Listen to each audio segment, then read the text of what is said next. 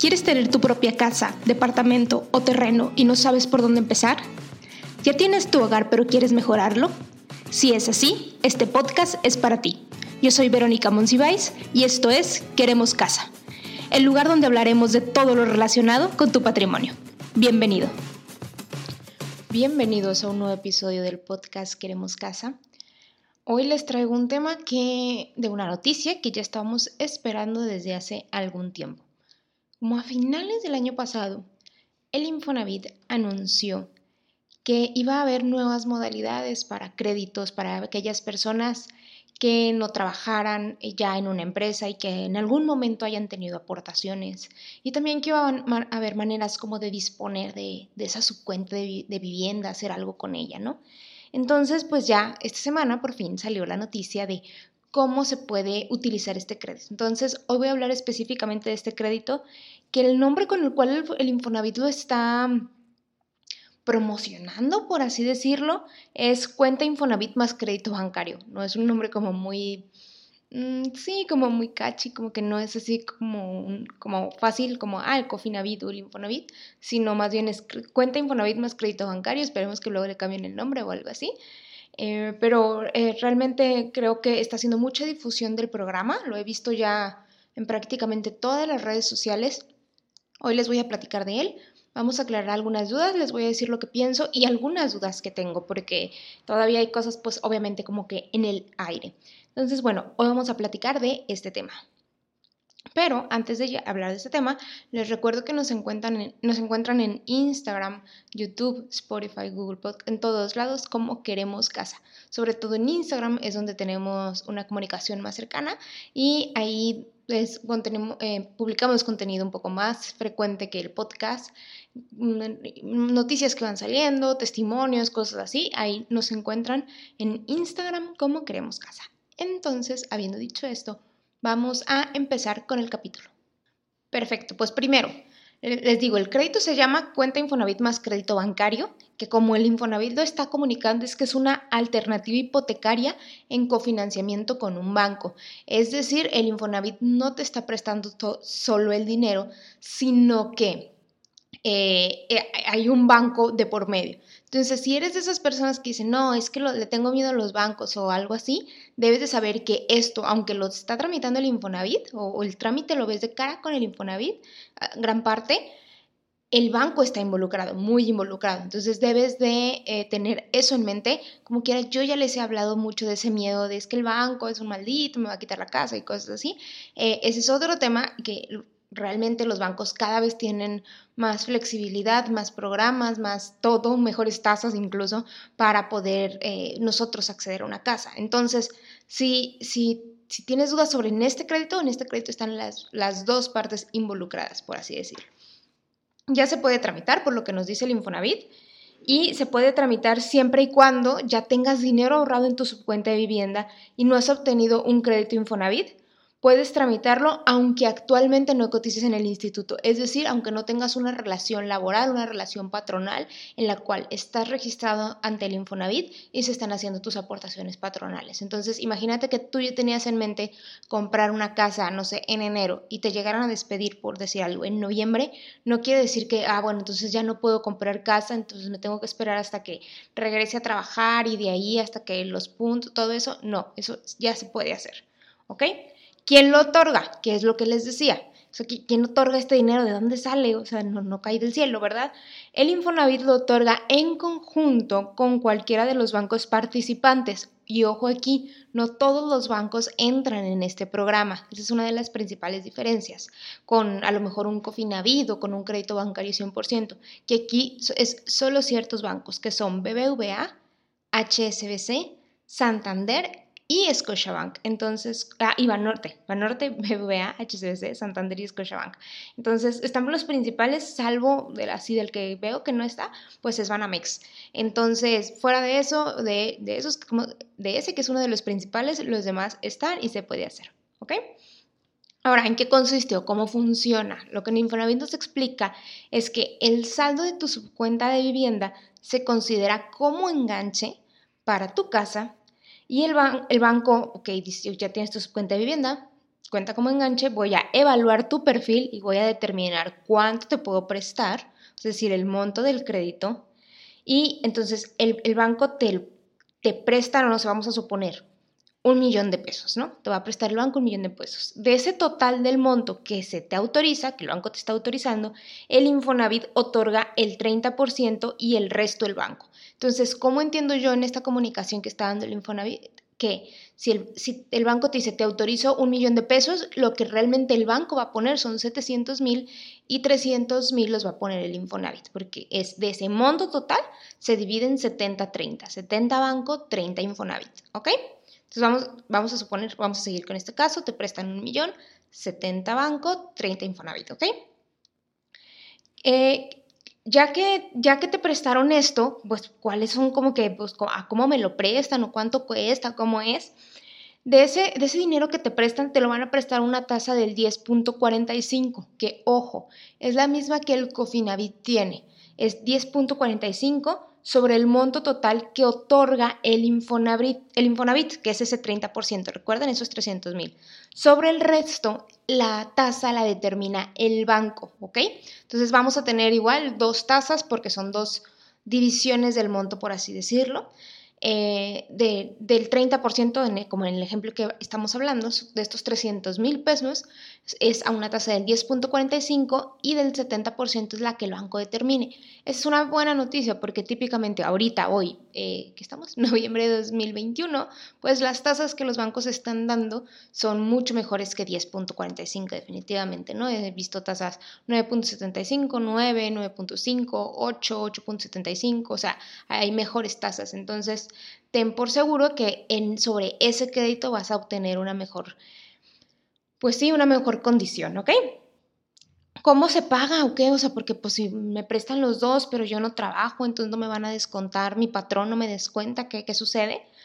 Vas a tener mensualidades fijas, es una realidad, porque ya hoy ya saben que ya son fijas, ya no son veces salario mínimo, y las mensualidades se van a cobrar de manera domiciliada a la cuenta bancaria que, que tú especifiques, ¿no? Entonces, ahí desde el inicio eh, ya no vas a tener tú que ir a hacer un pago o registrar en el portal del Infonavit o pues, no hay un patrón que te descuente, sino que más bien desde una cuenta te van a descontar el dinero como si estuvieras pagando cualquier otro tipo de crédito, ¿ok? Está eh, práctico, ¿no? Lo bueno que no tienes que ir a hacer ningún trámite. Eh, ¿Qué pasa luego si, imagínate, ¿no? En este caso que les puse, tú vas a comprar una casa en enero, pero te quedas en noviembre sin trabajo, ¿qué sucede? Lo que si en algún momento tú regresas a trabajar, imagínate que ya compraste la casa en enero y en marzo, abril encontraste trabajo, regresas a trabajar y pues ya hay un patrón aportando. Lo que va a suceder ahí es que las mensualidades que corresponden a la parte proporcional del instituto se pueden descontar vía nómina y las aportaciones del patrón se van a ir como abono a capital o bueno, más bien como prepagos. Eso está muy bien. Entonces, ¿qué quiere decir? Tú ya oye, ya regresé a trabajar, entonces ahora ya descuéntame vía nómina la mensualidad que yo ya debería de estar pagando al Infonavit y la, aportación que mi patrón debe hacer, porque la debe de hacer por ley, se van a considerar prepagos a mi deuda. Es decir, si vuelves a trabajar, vas a terminar de pagar tu crédito más rápido. ¿Ok? Eh, ¿Qué requisitos hay o cómo sé si aplico o no aplico? Eh, tu edad más el plazo del crédito no debe ser mayor a 65 años, que ya sabemos que esta es una regla como general del Infonavit, que, eh, para que no pases como la edad de jubilación, más, más o menos. Entonces es tu edad más el plazo del crédito no debe ser mayor a 65. El, en, para que tú puedas hacer este trámite, tienes que presentar al banco un documento de que estás solicitando el crédito cuenta Infonavit más crédito bancario. Acuérdense que así se llama y es algo que se, se descarga de mi cuenta Infonavit. Esta es como la información, todo esto es como la información oficial que el Infonavit está compartiendo. Obviamente más adelante van a salir más cosas. De entrada, con esta información, yo les puedo eh, dar como opinión y algunas dudas que tengo. Vamos a empezar por las dudas y luego la opinión. ¿Les late? Eh, son dudas porque obviamente todavía no conozco a alguien que me diga, ah, mira, ya hice esto, fue así, fue así, así le hacemos, ni yo lo he hecho. Es un crédito muy, muy nuevo y además pues el Infonavit no comunica todo en pues sí, en sus piezas de comunicación, ¿no? En los escenarios que tiene. Entonces, más bien, poco a poco vamos a ir descubriendo juntos esto. De entrada, de lo que tengo dudas, de todo lo que acabamos de ver, dice, la subcuenta de vivienda sirve como enganche, ok, como enganche, pero a ver, ¿qué pasa si yo tengo 10 mil pesos en mi subcuenta de vivienda y la 10 mil pesos, eh? o sea, prácticamente nada, y mi casa cuesta un millón ochocientos, ¿con eso es suficiente o, o qué pasa? duda número dos, ¿Qué sucede con los pagos, gastos notariales de escrituración, el impuesto sobre la adquisición de inmuebles, o sea, todos esos gastos de originación que ya hemos hablado en otros capítulos? ¿Qué pasa con ellos? ¿Los paga el Infonavit? ¿Cuentan del enganche? ¿Los pago yo? ¿De dónde salen? Porque aquí todavía no hay una explicación de eso muy exacta. Entonces, esa es como de mi segunda, mi segunda duda. Tercer duda, ¿hay o no hay ecotecnologías en este tipo de crédito? Yo sé que ya les he hablado de las ecotecnologías y les reitero, no les recomiendo usarlas, como que ya tengo un capítulo en el que hablo de eso, pero hay ocasiones en las que son necesarias. Entonces aquí tengo dudas sobre si las eh, incluyen o no. Mi lógica me dice que sí, pero bueno, vamos a esperar a ver si, si así es. Mm, seguramente sí las incluyen, aunque no, no menciona nada de cómo se comporta el crédito. Cuarta duda, ¿esto puede ser conyugal, es decir, puede ser, quiero un crédito conyugal, ella sí está trabajando o él sí está trabajando, yo no estoy trabajando, quiero usar mi subcuenta de vivienda, entonces se puede hacer como que estas combinaciones así extrañas se pueden hacer para un crédito Infonavit más otro crédito más cuenta Infonavit más crédito bancario con un crédito bancario, se puede hacer algo así. Esa sería como que otra de mis dudas. Y, sería de las principales. Obviamente tengo más dudas, pero esas son como que de las principales que me gustaría ir aclarando como para poder determinar qué tan buena alternativa es o no.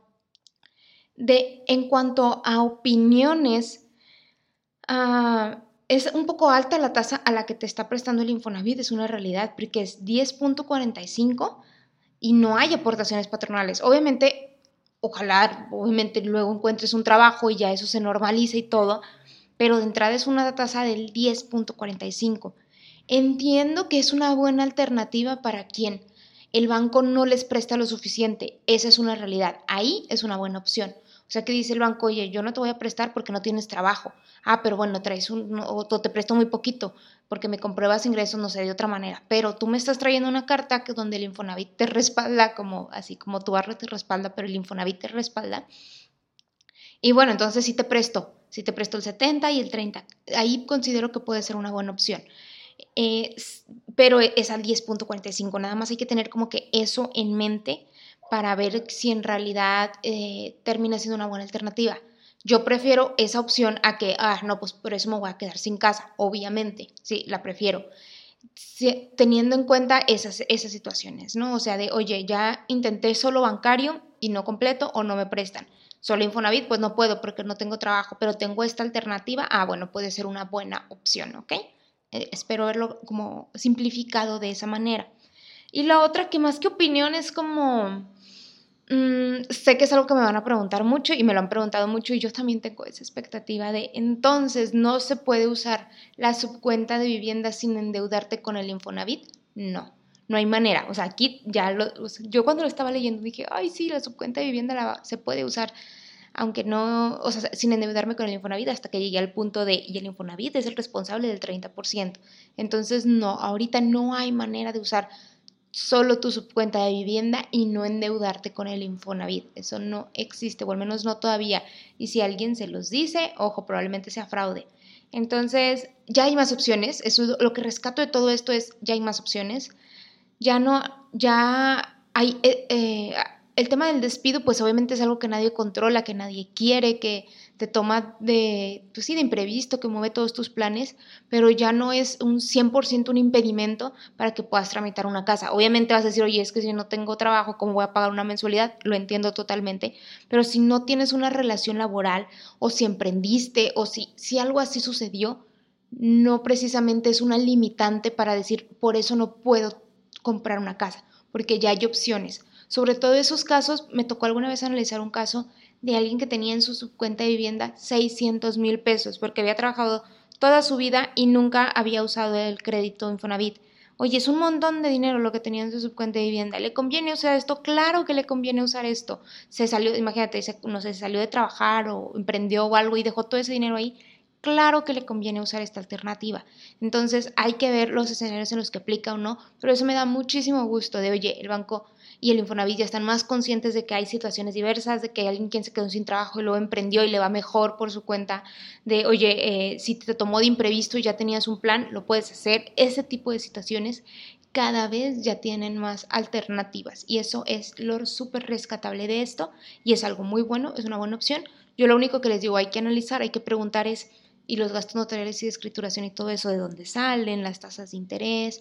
Me gustaría obviamente que si alguno de ustedes o cuando alguno de ustedes use este tipo de créditos, me platique, oye, pero esta fue mi experiencia y poder compartirlo con ustedes. Pero de entrada veo muy bien que el Infonavit ya está viendo pues por otros escenarios, ¿no? Por otras situaciones, por otras por otras cosas que pasan en la vida, ¿no? Que ya no es como antes de entré a trabajar en una empresa y me quedé trabajando ahí 40 años, sino que más bien, oye, pues trabajé en unas empresas durante muchos años, luego renuncié, luego emprendí, luego hice esto, luego volví a trabajar. O sea, como que ya hay para todos alternativas, o, o más bien cada vez hay más alternativas para todos, ¿no? Entonces, bueno, esa es la información más reciente sobre el Infonavit. Seguimos esperando, obviamente, más modalidades de crédito, más eh, flexibilidad, más cosas nuevas que, claro, aquí les iré compartiendo. Entonces, bueno, es el capítulo de esta semana. Nos escuchamos la siguiente. Gracias por escucharnos. Creo que ya estamos cerca de los 50 capítulos.